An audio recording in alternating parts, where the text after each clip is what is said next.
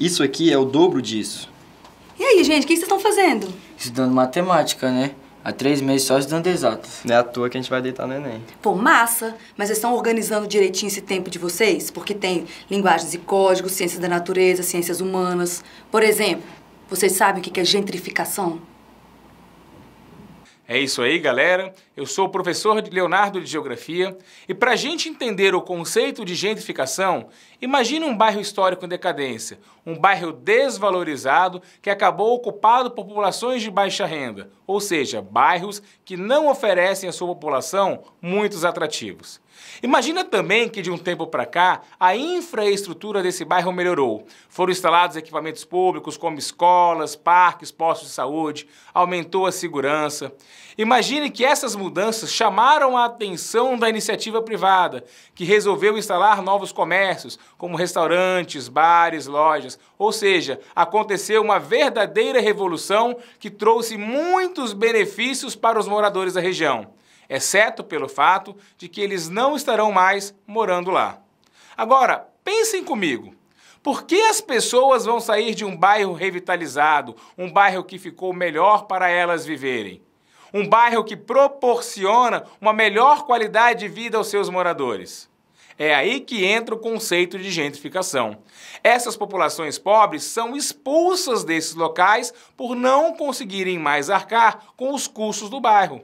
Ou seja, a revitalização passa a deixar os aluguéis mais caros, os equipamentos ficam mais caros, o almoço no restaurante vizinho fica mais caro e até mesmo a compra no novo supermercado fica mais cara.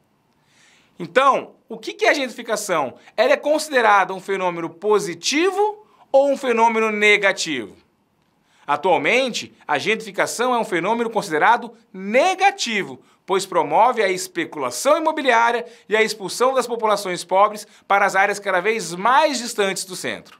Vale lembrar que a gentrificação é um processo urbano mundial comum nas grandes metrópoles.